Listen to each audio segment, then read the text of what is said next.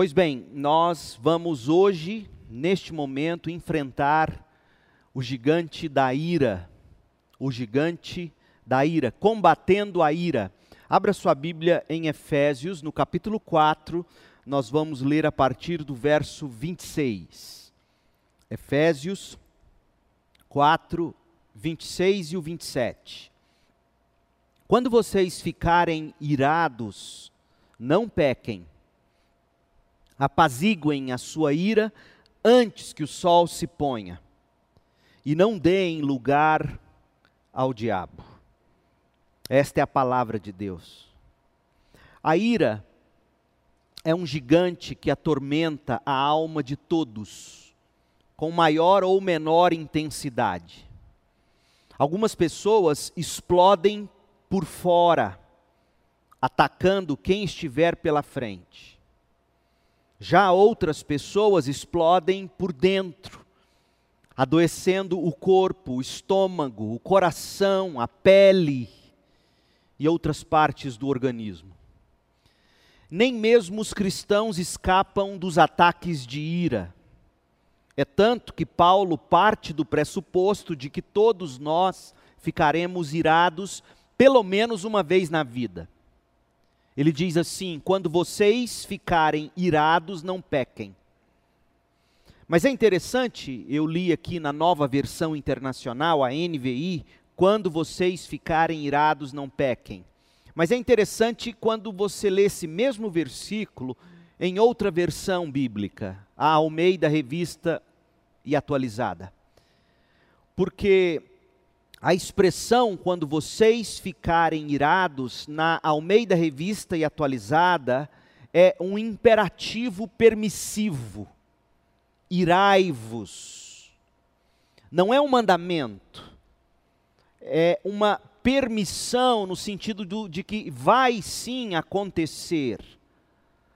Não é que você tem que irar, mas você ficará irado é um recurso de redação para designar que devemos combater esse pecado quando ele bater a nossa porta. E ele vai bater, e ele já bateu. E pode ser que nesse momento da sua vida ele esteja batendo. Quando a ira ruge dentro de nós como um leão feroz, seja na forma de uma explosão que fere o outro, ou aquela ira contida que, como já disse, faz você adoecer, seja como for, quando ela vier e ela virá, você terá que combatê-la. Irai-vos, mas não pequeis. Irai-vos e não pequeis, ou quando vocês ficarem irados, não pequem. Paulo parte do pressuposto de que ficaremos irados, mas que não podemos pecar com a ira. Estudiosos observam que a ira tem pelo menos três fases. Primeira, a fase da irritação.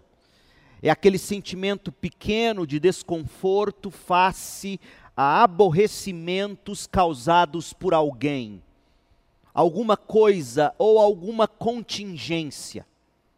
Algo lhe acontece e você se irrita. A segunda fase é a da indignação. É a frustração com algo que o sujeito julga injusto, despropositado. Daí ele se sente indignado. E a terceira fase, a fase da ira. É o sentimento que leva o sujeito à fúria, podendo ser seguido, a ira ser seguida de qualquer ato de violência, seja contra outros, contra algum objeto ou contra si mesmo. Pessoas às vezes cortam o próprio corpo. Foi por tudo isso a advertência feita pelo apóstolo Paulo, a irritação, a indignação e a terceira fase sendo a ira. Foi por isso que Paulo disse: quando vocês ficarem irados, não pequem. Ou irai-vos e não pequeis. Apaziguem a sua ira antes que o sol se ponha e não deem lugar ao diabo. Charles Hodge, renomado teólogo reformado, ele está correto ao dizer que é inadmissível qualquer interpretação deste texto que assuma que a ira não seja em si mesma um pecado. Por outro lado, nem toda ira é pecaminosa. Pense em Deus, por exemplo. Deus em Cristo irou-se contra a injustiça e a perversidade dos fariseus, mas ele não pecou. Marcos 3, verso 5.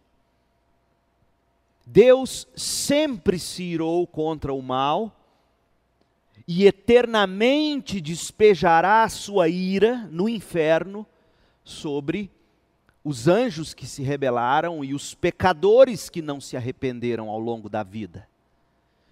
Portanto, no caso de Deus, a ira nunca é pecaminosa. O Dr. Rod, o teólogo de Princeton, que já citamos, ele era professor no Seminário Teológico de Princeton, nos Estados Unidos, ele comentou o seguinte: a ira, se misturada com santas afeições, ou em uma mente santa, é virtuosa. Porém, se a ira for misturada com malícia, ou qualquer sentimento pecaminoso, a ira é pecaminosa. Portanto, cuidado, todos nós, humanos, estamos permeados pelo pecado e jamais conseguiremos nutrir afeições perfeitamente santas.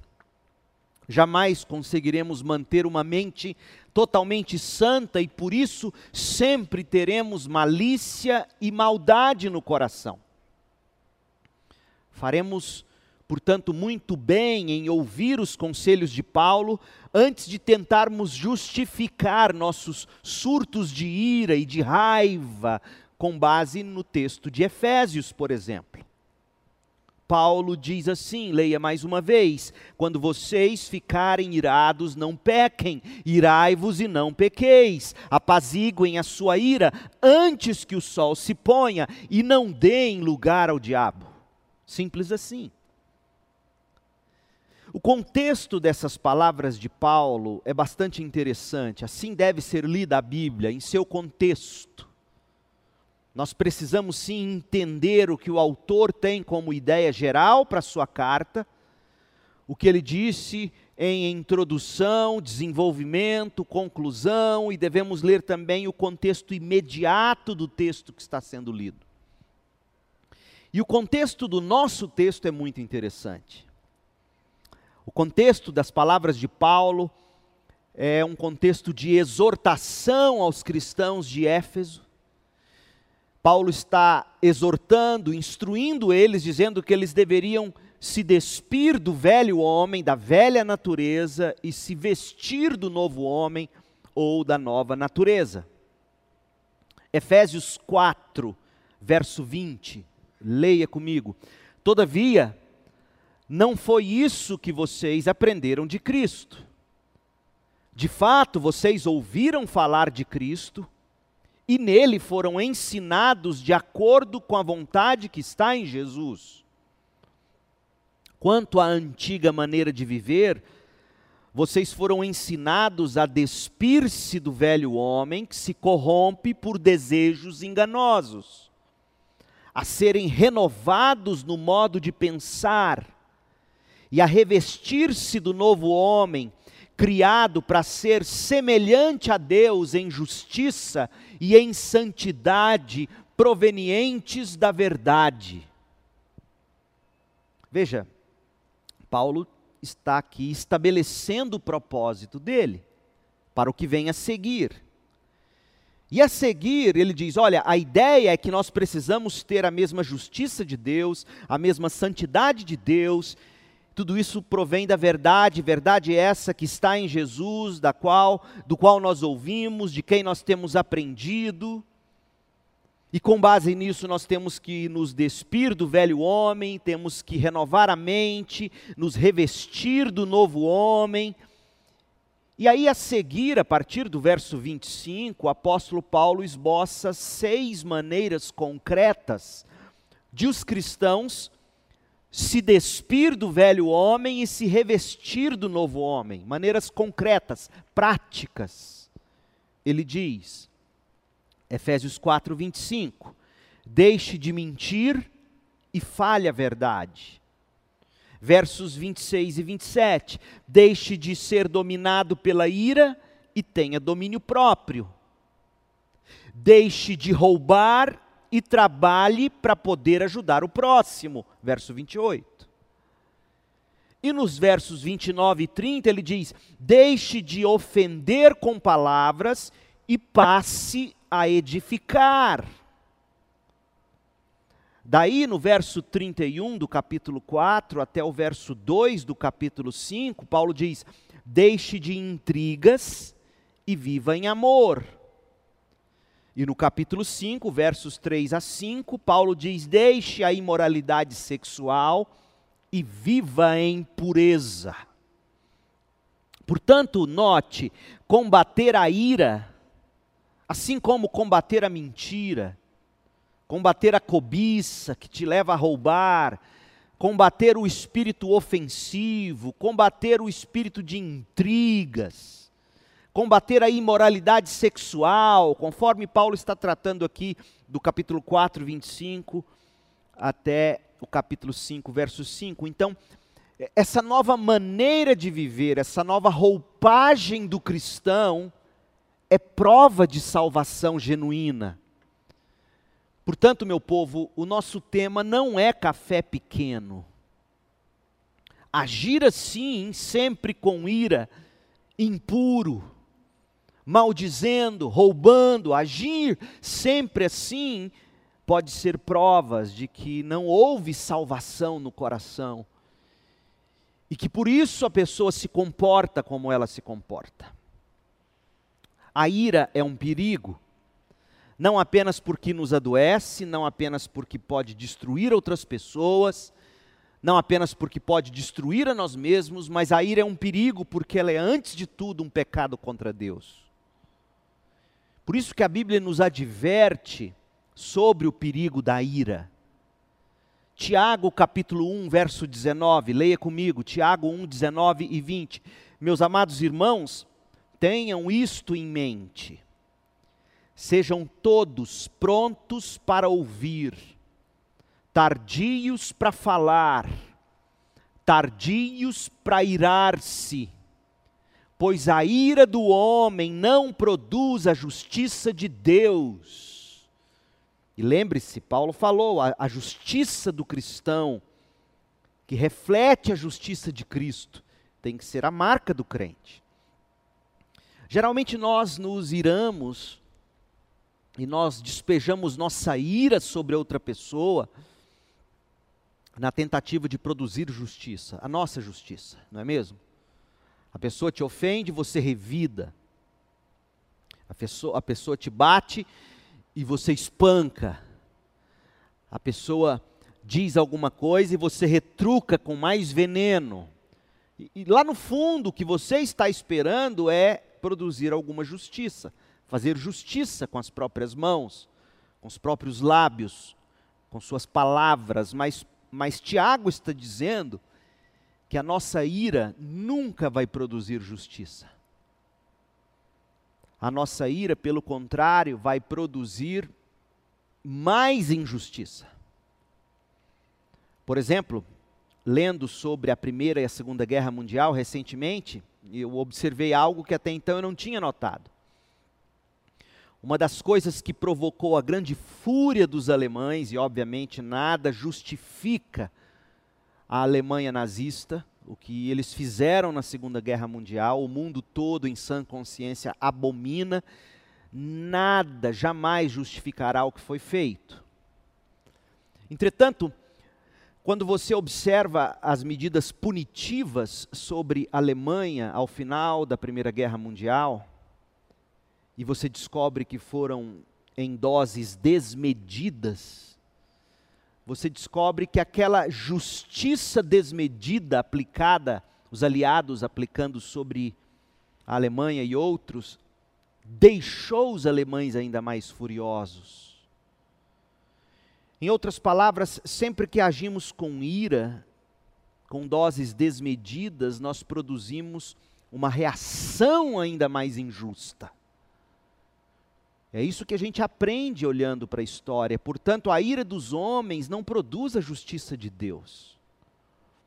Não adianta você querer fazer justiça irando-se. Outro texto importante, Colossenses 3, verso 8. Mas agora abandonem todas essas coisas. Quais coisas? Ira, indignação, maldade, maledicência e linguagem indecente no falar. Abandonem isso. E no verso 12 de Colossenses 3 ainda, portanto, como povo escolhido de Deus, santo e amado, revistam-se de profunda compaixão, revistam-se de bondade, de humildade, de mansidão, de paciência. Ou seja, esses frutos, compaixão, bondade, humildade, mansidão, paciência, esses que Paulo vai dizer aos Gálatas, fruto do Espírito, é fruto do poder de Deus em nós e de uma consciência de que eu já sou amado e escolhido em Deus, em Cristo Jesus. Portanto, com o poder do Espírito agindo em mim, essa consciência de quem em Cristo eu sou, eu sou capaz de me despejar em compaixão, bondade, humildade, mansidão e paciência.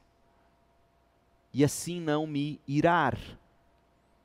E o verso 13 diz: suportem-se uns aos outros e perdoem as queixas que tiverem uns contra os outros. Perdoem como o Senhor lhes perdoou. Acima de tudo, porém, revistam-se de amor, que é o elo perfeito. Efésios 4, 31 e 32. Livrem-se de toda amargura, livrem-se da indignação, da ira, da gritaria, da calúnia, bem como de toda maldade. Sejam bondosos e compassivos uns para com os outros, perdoando-se mutuamente, assim como Deus os perdoou em Cristo Jesus. Percebe? O perigo da ira. O perigo está no fato de que quando você age seguindo a esse impulso de ira, você está dando provas de que não há qualquer consciência do amor de Deus por você em Cristo. De, não há qualquer consciência de seu estado de fato pecaminoso e o que de fato você merecia. Outro texto importante é Gálatas 5, 19 a 21 quando fala das obras da carne em contraste com o fruto do espírito. As obras da carne são os frutos do coração incrédulo, ímpio. E quais são essas obras? Imoralidade sexual, impureza e libertinagem, idolatria e feitiçaria, ódio, discórdia, ciúmes, ira, egoísmo, dissensões, facções e inveja, embriaguez e outros tantos. Paulo diz: Eu os advirto, como antes já os adverti, aqueles que praticam essas coisas, ira inclusive, não herdarão o reino de Deus. Percebe o perigo da ira? Aqueles que praticam essas coisas, ira inclusive, Paulo é quem está dizendo, não herdarão o reino dos céus. Quanta gente irada. Quanta gente que faz questão de dizer: enquanto eu não desabafo, enquanto eu não falo, eu não fico bem. E essas pessoas se escoram no fato de que isso é um traço de personalidade. Não, não é um traço de personalidade. É obra da carne. É atitude incrédula, ímpia. Mateus 5, 22, mas eu lhes digo que qualquer, Jesus dizendo, qualquer que se irar contra seu irmão estará sujeito a julgamento. Também, qualquer que disser a seu irmão raca, ou é, o termo aqui é um termo aramaico, que significa tolo, você desprezar alguém com alguma palavra, chamá-lo de Zé Mané, por exemplo, ou Zé Mané, Qualquer um que diz isso com o coração de fato significando isso, será levado ao tribunal e qualquer que disser louco, corre o risco de ir para o fogo do inferno. Note que as advertências desses textos que nós lemos nos dão conta da gravidade da ira. As raízes da ira, crescendo na alma, podem destruir eternamente uma pessoa. Esse, aliás, é o ponto da parábola de Jesus em Mateus 18 sobre o servo impiedoso. Abra lá em Mateus 18. Enquanto você encontra um pouquinho do contexto, após ter tido uma enorme dívida perdoada pelo rei, o homem da parábola, que foi perdoado, cuja dívida foi perdoada, esse homem se recusou a perdoar as pequenas dívidas que os seus conservos tinham para com ele. Ele tinha uma dívida enorme e o rei o perdoa. Ele, por sua vez, em vez de perdoar a dívida, que era pequenininha dos seus outros credores, ele agiu com ira e indignação. Olha o que diz o texto. Jesus conta em Mateus 18, 32. Então o Senhor chamou o servo e disse: Servo mau, Cancelei toda a sua dívida porque você me implorou. Você não devia ter tido misericórdia do seu conservo como eu tive de você? Irado, seu senhor entregou aos torturadores até que pagasse tudo o que devia. Assim também lhes fará meu Pai Celestial, se cada um de vocês não perdoar de coração a seu irmão a nossa ira sobre alguém provoca a ira de Deus sobre nós. A ira, portanto, é muito perigosa. A ira pode se apoderar do seu coração, transformando-se em rancor crônico, tornando a sua alma inflexivelmente furiosa, cujo resultado será sempre o julgamento. E sobre isso Jesus disse claramente o seguinte, agora em Mateus 6, verso 14: Pois se perdoarem as ofensas uns dos outros, o Pai Celestial também lhes perdoará. Mas se não perdoarem uns aos outros, o Pai Celestial não lhes perdoará as ofensas. Jesus trata a ira de forma muito radical. Jesus diz que quem não perdoa não tem por que dizer que recebeu o perdão de Deus. E todos aqueles que foram perdoados pelo Senhor conseguem também derramar sobre os outros o perdão. João, capítulo 1, verso 12 e eu vou ler na Almeida Revista e Atualizada. Veja o poder que o crente recebe, uma vez perdoado, justificado, uma vez batizado com o Espírito no momento de sua conversão, ele recebe também o poder, ele recebe perdão e ele recebe poder. Poder para viver a vida cristã, poder para perdoar, por exemplo, em vez de se irar. João 12. Mas a todos quantos o receberam, todos quantos receberam Jesus, Deus deu-lhes o poder. Outras versões dizem o direito, mas carrega essa, essa, esse duplo sentido, essa expressão, a expressão grega exousia, que também significa a habilidade de realizar uma ação é isto que o que nós temos aqui no Evangelho de João. Todos quantos recebem Jesus, recebem o direito de serem feitos filhos de Deus, recebem perdão, mas recebem também o poder de serem feitos filhos de Deus. Quando eles creem no nome de Jesus. E o que significa receber o poder de serem feitos filhos de Deus?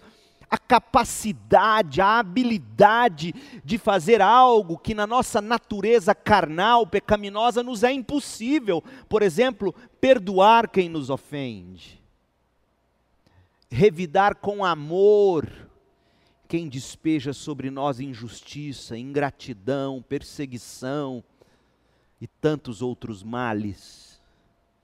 Só o crente é capaz de perdoar como Jesus ensina pois só o crente tem o espírito de adoção e o espírito de poder para vencer o pecado. Por isso que Jesus diz que se não perdoarmos uns aos outros, o Pai celestial não nos perdoará as ofensas, não nos receberá em glória. Por quê? Porque teremos dado provas de que nunca fomos de fato feitos filhos de Deus.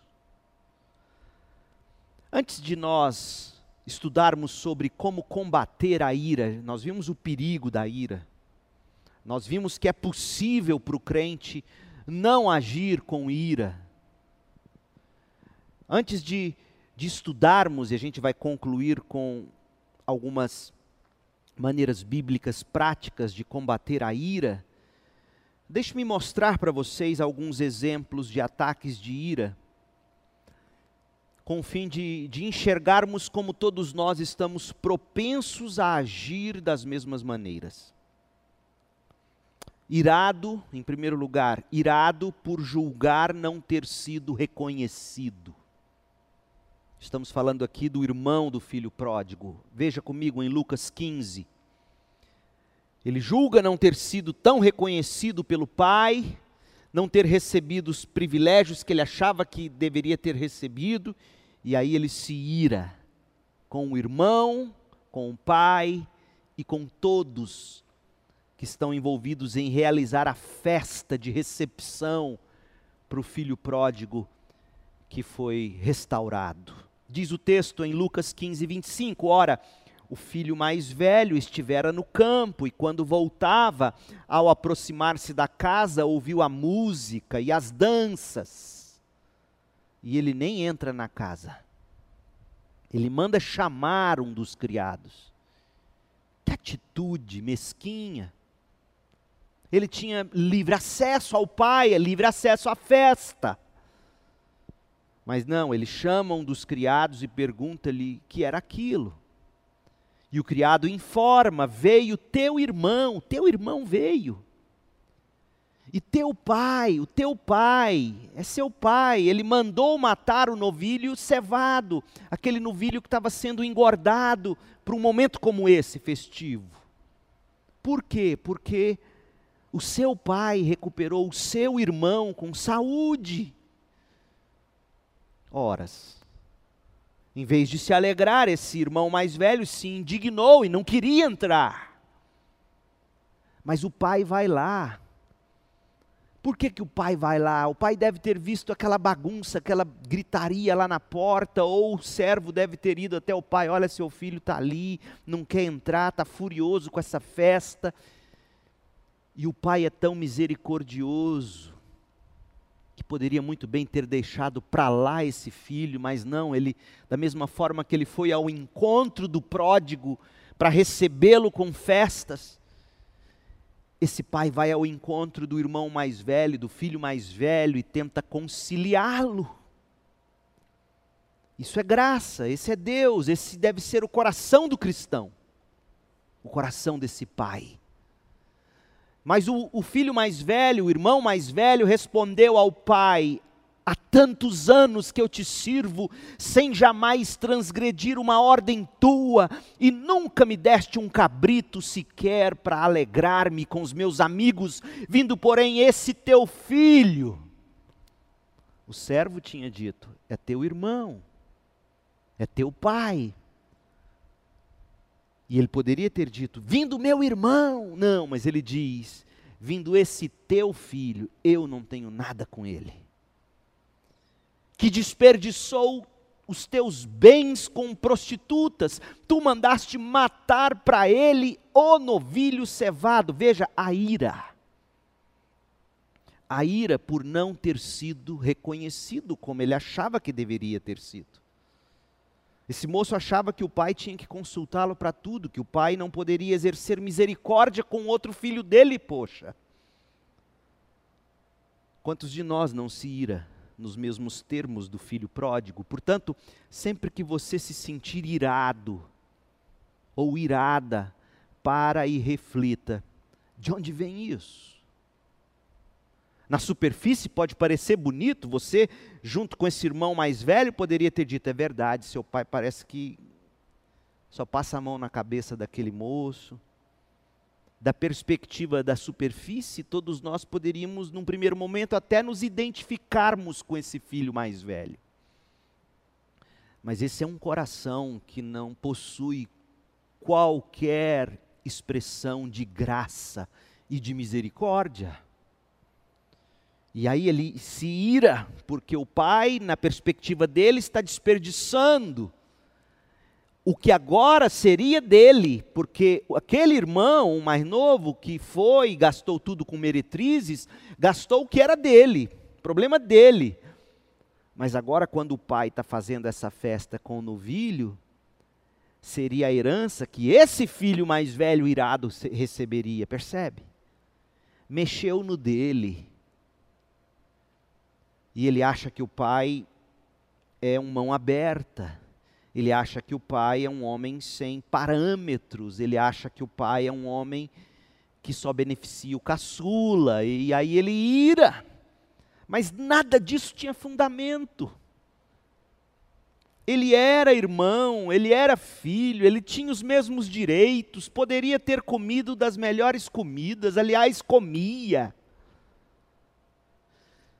mas esse é o coração incrédulo. E na tentativa de fazer justiça, ele age com ira. Outro texto, irado por não gostar da forma como o outro é ou como o outro age. Estamos falando de Jonas. O profeta Jonas, no capítulo 3, versículo 10, até o capítulo 4, versículo 5, diz assim: Viu Deus o que fizeram. Os, os ninivitas haviam se arrependido com a mensagem de Jonas. Como se converteram do seu mau caminho, e Deus se arrependeu do mal que tinha dito lhes faria e não o fez. Com isso, desgostou-se Jonas extremamente e ficou irado. Ficou irado porque Deus não puniu, porque Deus agiu com graça. E aí Jonas ora ao Senhor e diz: Ah, Senhor, não foi isso o que eu disse estando ainda na minha terra, por isso me adiantei, fugindo para Tarsis, pois sabia que és Deus clemente, és Deus misericordioso, é tardio em irar-se e grande em benignidade, que te arrependes do mal. Peço-te, pois, ó Senhor, tira minha vida, porque é melhor morrer do que viver. E disse o Senhor: É razoável essa tua ira, Jonas? Que isso, Jonas? Então Jonas saiu da cidade, se assentou ao oriente da mesma cidade, e ali fez uma enramada, repousou debaixo da sombra, até ver o que aconteceria com a cidade. E ele torcendo para Deus mudar de ideia de novo, mas dessa vez punir definitivamente os ninivitas. Por que, que, que Jonas se ira? Porque ele não gosta do jeito que Deus é. A forma como Deus age. Como é que Deus pode perdoar um povo desse que fez tanto mal ao meu próprio povo? Eu sabia que Deus ia perdoar esse povo, por isso que eu não quis ir pregar para eles. Jonas, nessa incredulidade, age mais crente do que muitos crentes. Ele, porque no fundo ele pensava: se eu pregar, o povo converte, se o povo converter, Deus vai perdoar. E eu não quero isso. Quantos de nós não se ira pela forma como Deus é ou age? Irado por ser orgulhoso e impaciente. Vamos ver dois outros, três outros textos bíblicos. Note que ataque de ira ah, de fato revelam quem nós somos. Olha Eclesiastes 7, verso 8. O fim das coisas é melhor que o seu início, e o paciente é melhor que o orgulhoso.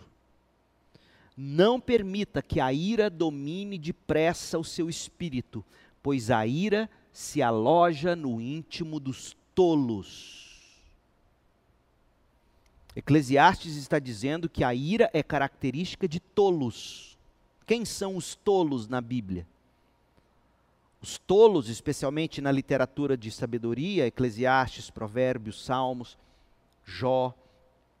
Os tolos são aqueles que não dão atenção à lei, à palavra de Deus, desprezam a palavra de Deus, agem segundo o próprio coração. Esses são tolos. Tolos se iram, diz Eclesiastes. Provérbios 29, 11. O tolo dá vazão à sua ira, mas o sábio domina-se. Tolos se iram saem postando coisas, saem mandando mensagens maleducadas. O tolo age com ira, sai dando bofetadas, sai dando gritos e etc. Salmo 37, verso 8: Evite a ira e rejeite a fúria. Não se irrite, não se impaciente. Isso só leva ao mal. Percebe como a ira é fruto do orgulho, da impaciência, da tolice do coração. Nenhuma dessas características cristãs. Irado por causa do pecado dos pais, filhos se iram por causa dos pecados dos pais. Efésios 6, verso 4: E vós, pais, não provoqueis vossos filhos a ira mas criai-vos na disciplina e na admoestação do Senhor. É possível provocar a ira dos filhos. Quantos pais não fazem assim? E quando os filhos então se iram, em vez de eles entenderem ou buscar entender o que está acontecendo, eles culpam ainda mais os filhos. Outra coisa, irado por ser incrédulo. A ira, como todos os nossos pecados, como todos os gigantes da alma, a ira nasce da nossa incredulidade, da nossa falta de fé na bondade de Deus. Você não crê na bondade de Deus, você se ira. Você não crê na sabedoria de Deus, você se ira. Você não crê na providência de Deus, você se ira. Você não crê na justiça de Deus, você se ira buscando justiça com as próprias mãos. Você não crê na soberania de Deus, você se ira e assim por diante. Paulo deixa isso claro aos Romanos, capítulo 12, verso 19. Amados, nunca procurem vingar-se mas deixem com Deus a ira. Está vendo? Quando você entrega nas mãos de Deus, você está confiando. E uma vez confiando e tendo entregue, você não precisa se irar, se vingar. Mas quando você não faz isso, você se ira e vinga. Portanto, a raiz da ira, e esse é o grande problema, é não confiar na justiça de Deus, na ação de Deus. E Paulo continua, ele diz, falando aqui em nome do Senhor: O Senhor diz: Minha é a vingança, eu retribuirei, diz o Senhor. Pois bem, tendo visto os perigos da ira, refletimos também sobre os ataques de ira, as causas, Agora nós vamos ver como a Bíblia nos aconselha neste combate que é de vida ou morte. Como combater a ira. Como combater a ira. Thomas Jefferson foi o terceiro presidente norte-americano. Thomas Jefferson foi um dos principais, se não o principal autor da Declaração de Independência dos Estados Unidos da América. E ele disse o seguinte: quando você estiver irado, conte até 10 e se você estiver muito irado, conte até cem. Conselhos como este e outros semelhantes têm sido oferecidos e praticados aos punhados. Conte até 10, conte até 100, mas não se ire. Pode até ser útil para se evitar atitudes impulsivas momentâneas. Mas contar até 10, até 100, até mil, não vai transformar o coração de forma permanente. Porque depois de tudo dito e feito, o que realmente nos transforma é a graça de Deus que age em nós pela fé nas promessas de Deus. Se a ira é fruto da minha falta de confiança na justiça de Deus, se a ira é fruto da minha falta de confiança na sabedoria e na forma de Deus agir, eu preciso tratar é da minha desconfiança em Deus, não é mesmo? Não é só contar até 10, ou até 100, ou até mil. Agora, se enquanto eu conto até 10, 100 ou mil, eu estou buscando conhecer e crer nas promessas de Deus, aí sim. Então, como combater a ira? Em primeiro lugar, não alimente a ira. Efésios 4, 26. Quando vocês ficarem irados, não pequem, apaziguem a sua ira antes que o sol se ponha, e não deem lugar ao diabo. Implícito no texto estão pelo menos duas maneiras de se alimentar a ira e agir em pecado. Primeira, falta de perdão. A gente alimenta a ira quando não tratamos do problema. Quando a gente vai arrastando por dias, por meses, por anos, o que deveria ser tratado com Deus ou com o próximo, no mesmo dia, na mesma hora, quando possível. Paulo está dizendo: não deixe o sol se pôr sobre a sua ira. Se não der para você ir de repente a coisa ainda está quente demais para você ir resolver o problema no mesmo dia. Muita gente fala assim: não, vamos resolver hoje, vamos resolver agora, mas está tudo tão quente que quando você entra em contato de novo explode. Mas está muito quente ainda, então não é conveniente hoje ou amanhã ou daqui dois dias. Talvez é melhor esperar 10, 15 dias para a coisa, né? Esfriar, a poeira sentar. Mas enquanto isso, você trata no seu coração. É isso que Paulo está dizendo. Você não vai dormir com aquela raiva. Você não vai dormir com aquele problema. Você leva ele a Deus. Você pede a Deus perdão, pede a Deus a condição para perdoar, a capacidade de perdoar, para te trazer à memória aquelas coisas sobre quem você de fato é e de como Deus usa de graça com você, entendeu? Então, a falta de perdão faz você alimentar a ira. Por isso, Paulo diz: não se ponha o sol sobre a sua ira, não fique dormindo sobre a raiva. Segunda coisa é falta de controle. A gente alimenta a ira quando a gente se descontrola quando nossos impulsos nos dominam, quando eles nos tiram do sério. Porque aí nós saímos para dar lugar ao, ao caráter do diabo.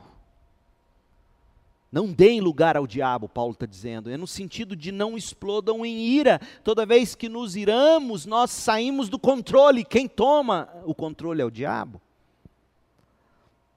Nós não alimentamos a ira quando a gente perdoa e pelo, pelo Espírito de Deus, quando a gente mantém o controle, o domínio próprio sobre nossas emoções.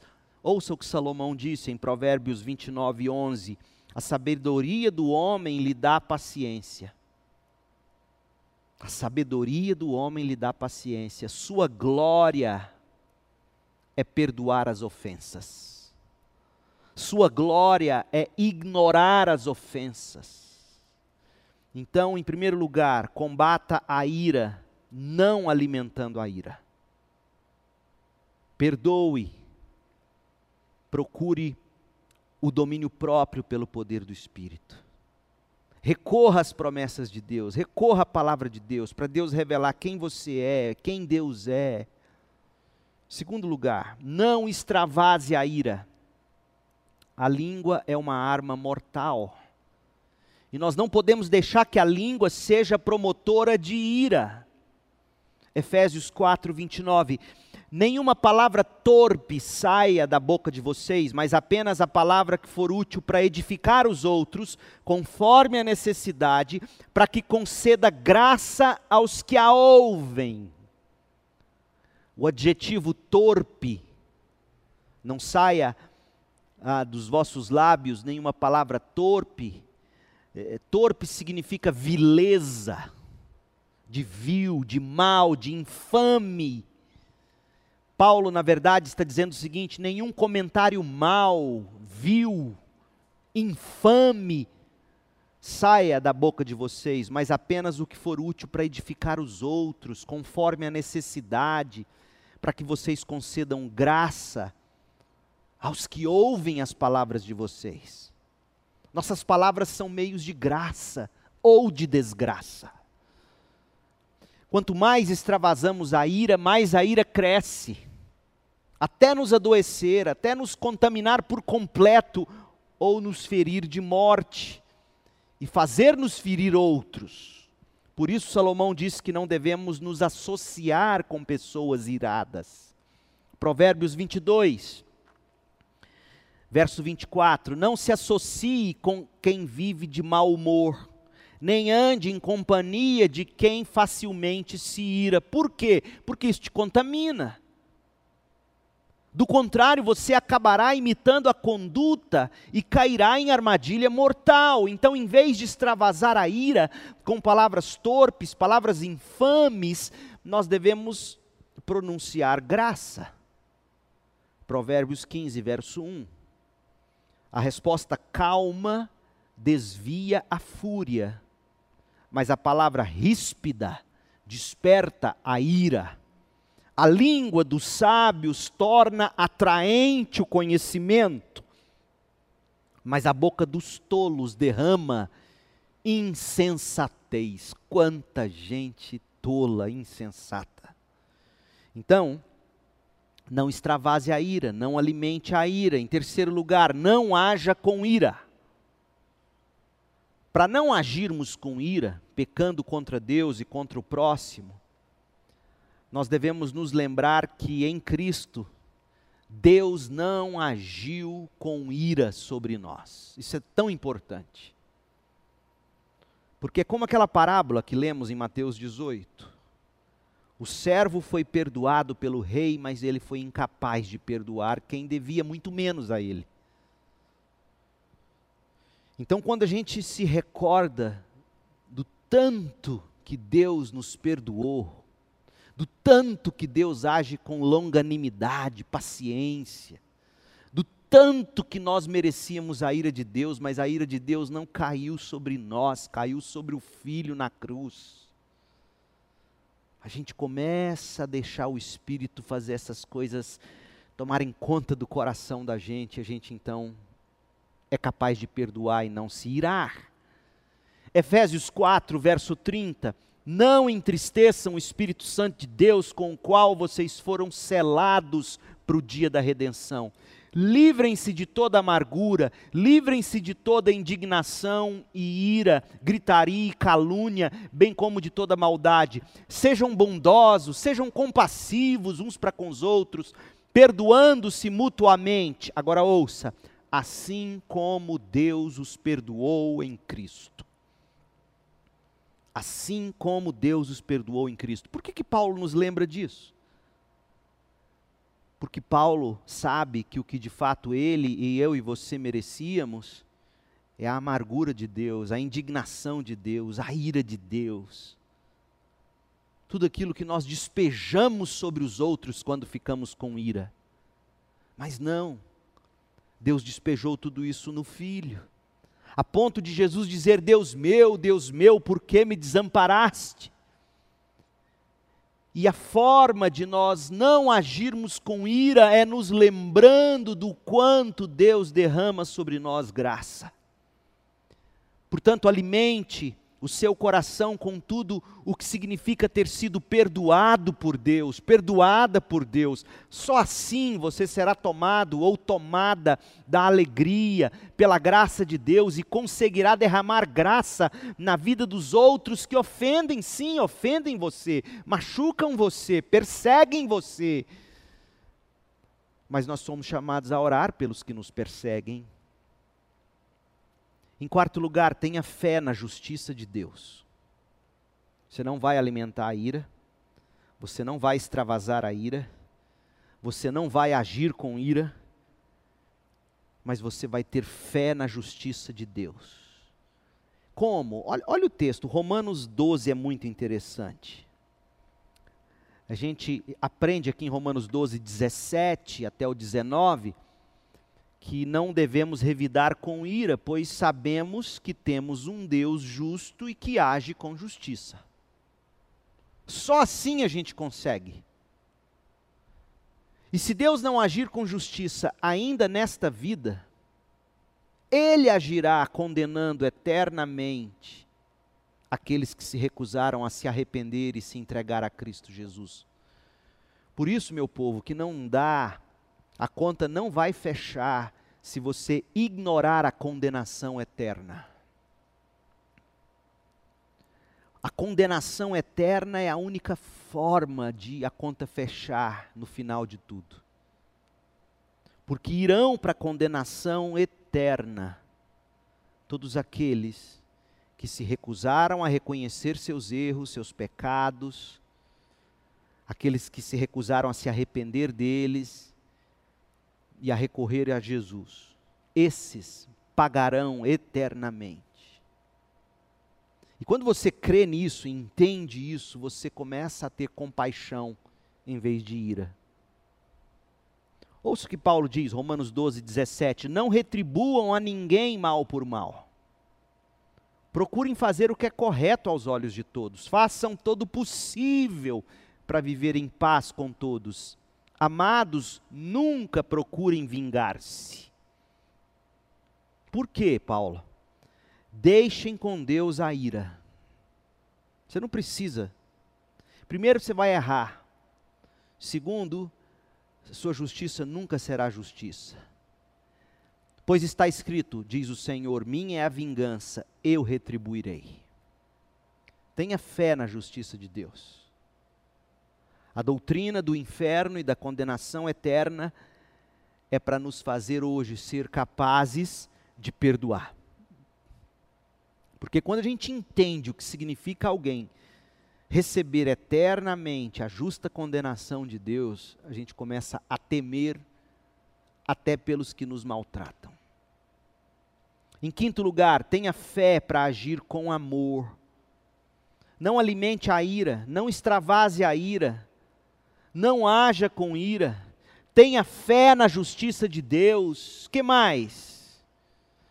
Enquanto Deus não age, enquanto Deus não dá uma solução, a gente não tem que viver como Jonas, debaixo da sombra de, um, de uma moita qualquer, esperando e torcendo os dedos, cruzando os dedos para que Deus venha e puna o outro. Não, não é assim. O que a gente tem que fazer enquanto a justiça de Deus não é aplicada? Enquanto Deus não age? Olha o que Paulo diz em Romanos 12, 19: Amados, Nunca procurem vingar-se, mas deixem com Deus a ira, pois está escrito: Minha é a vingança e eu retribuirei, diz o Senhor. Ao contrário, se o seu inimigo tiver fome, dele de comer. Se tiver sede, dele de beber. Fazendo isso, você amontoará brasas vivas sobre a cabeça dele. Não se deixem vencer pelo mal, mas vençam o mal com o bem. Quando você crê na justiça de Deus, quando você tem fé no que Deus promete ser e fazer, você consegue olhar nos olhos de quem merece a sua ira, mas você é incapaz de fazer isso. Porque você também merecia a ira de Deus, e aí você começa a servir em amor, crendo que Deus fará justiça. Só o cristianismo pode produzir homens e mulheres desse calibre. Isso é um milagre. O gigante da ira pode nos destruir. Se nós não soubermos, pela graça de Deus e no poder do Espírito, derrotar esse gigante, ele vai nos destruir, aqui e na eternidade. Provérbios 25, 28. Como cidade derrubada, que não tem muros, cidade derrubada não tem muros, os inimigos entram quando querem e fazem a festa. Como cidade derrubada que não tem muros, assim é o homem que não tem domínio próprio. O homem que não tem domínio próprio abre portas para ser destruído. No combate contra a ira, é importante saber que Deus usa todos os agentes da ira, Deus usa tudo que provoca em nós ira para o nosso bem eterno. Quando você entende isso, olha o que diz 1 de Pedro 1,6: Nisso vocês exultam, ainda que agora, por um pouco de tempo, devam ser entristecidos por todo tipo de provação.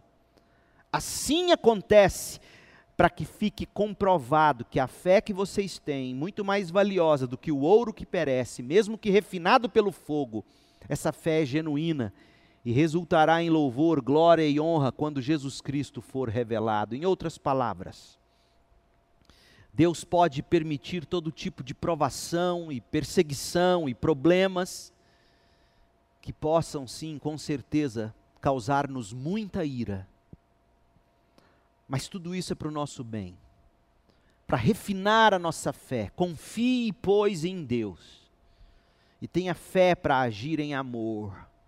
Receba o poder de Deus em Cristo Jesus. Todos quantos o receberam, Cristo Jesus, receberam de Deus o poder de serem feitos filhos de Deus, crendo no nome de Jesus. Portanto, alimente-se da palavra de Deus, receba o poder do Espírito de Deus e não peque com ira. Deus te abençoe com um coração cheio de fé, de esperança e amor. Oremos. Pai, em nome de Jesus, produza em nós esse tipo de coração. Esse tipo de coração que se alimenta da tua palavra e, e e confia na sua justiça, na sua sabedoria, um coração capaz de amar e não de revidar, um coração capaz de perdoar e não de se irar.